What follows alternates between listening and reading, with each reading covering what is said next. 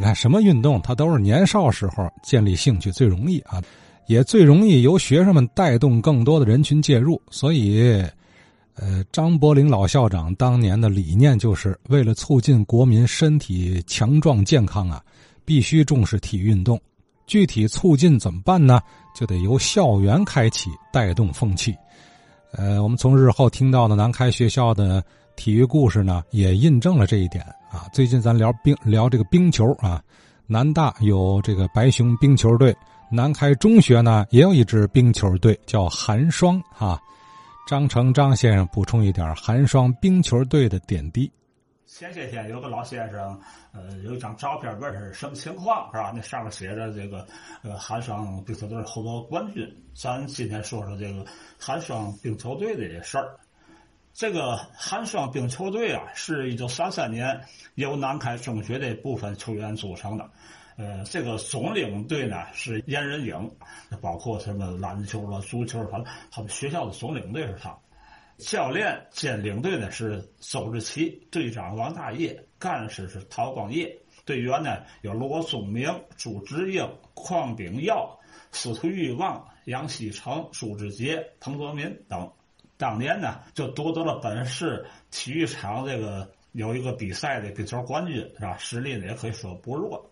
这个冠军大家别误会了，因为参加比赛的队不同。参加比赛的等级和技术它不同，所以说呢，他这个冠军并不能说明什么。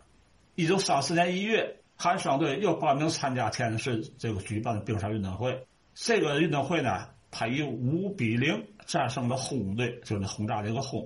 一月二十六号跟金刚比赛，然后二月三号又在中日中学呢跟这魔鬼队比赛，当时是以七比二战胜魔鬼队。二月六号呢，跟这个南大白熊呢相遇之后呢，等于输了一场。他这样呢，四战三胜呢，获得了亚军。一九三五年一月，这个咱们天津市这个体协举办了全市男女公开冰球运动会，以及呢冰球比赛。当时这个报名的呢，有谁呢？有金刚、白熊、华光、北华、耀华、福伦、韩英，啊，还有白熊、寒霜。就说白熊啊、寒霜跟金刚呢，在这里还算比较强的。当时的北华、耀华、华光、福伦呢，都是这一年新成立的。但是呢，这北华跟华光实力还可以，而且这一年还新成了一个一个队儿，这北洋大学的飞鹤啊，也是当年就成立的。在这一年的比赛里边，寒霜队呢首战就遇上金刚队，输给人家了，零比五。战后呢，寒霜呢跟这个金刚又一块儿去北平，当天晚上就跟那个北平的中德队的比赛，就二比七败北了。第二战就跟这个北平育英开始比赛，今年育英就有了，就是在寒霜以十比三获得胜利。一九三七年寒假呢，寒霜再度赴北平，一月二十号首战中德获胜，然后呢又以这个六比二呢。立刻美校，二十三号又以六比二战胜清华，二十四号呢二比六负于北平这个青年会的黑队，最终呢以四战三胜的成绩返京。回来之后呢，立刻准备这个在本市体协的这个冰球比赛。由于当时形势紧张吧，这次冰球赛报名的就俩队儿，一个寒霜，一个北宁，这俩队儿呢。嗯，干脆你就三战两胜制这个决胜负吧。头一战在南开大学举行的，观众也寥寥无几。这形势不好吧？寒霜从北京刚回来，就来了五个人，就连守门员都没有，又临时找了守门员。就这样，北宁队也是不行。这寒霜队以十六比一横扫北宁队。二月一号之后呢，这两队再战，寒霜又比十五比二获胜。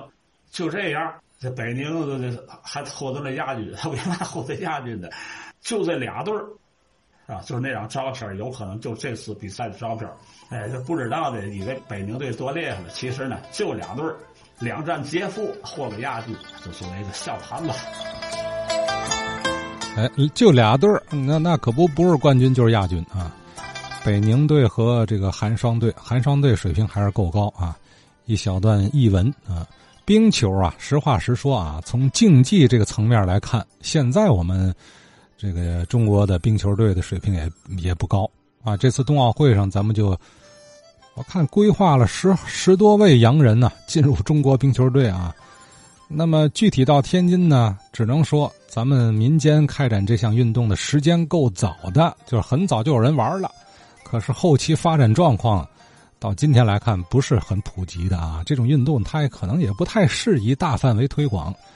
你还别说冰球，就是滑冰，咱们天津虽然说玩的早啊，呃，可是整体水平也跟人家东北那嘎达没法比呀。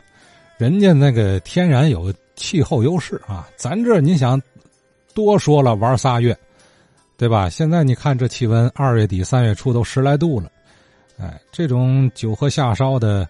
地理特征在冰上运动上就不那么明显。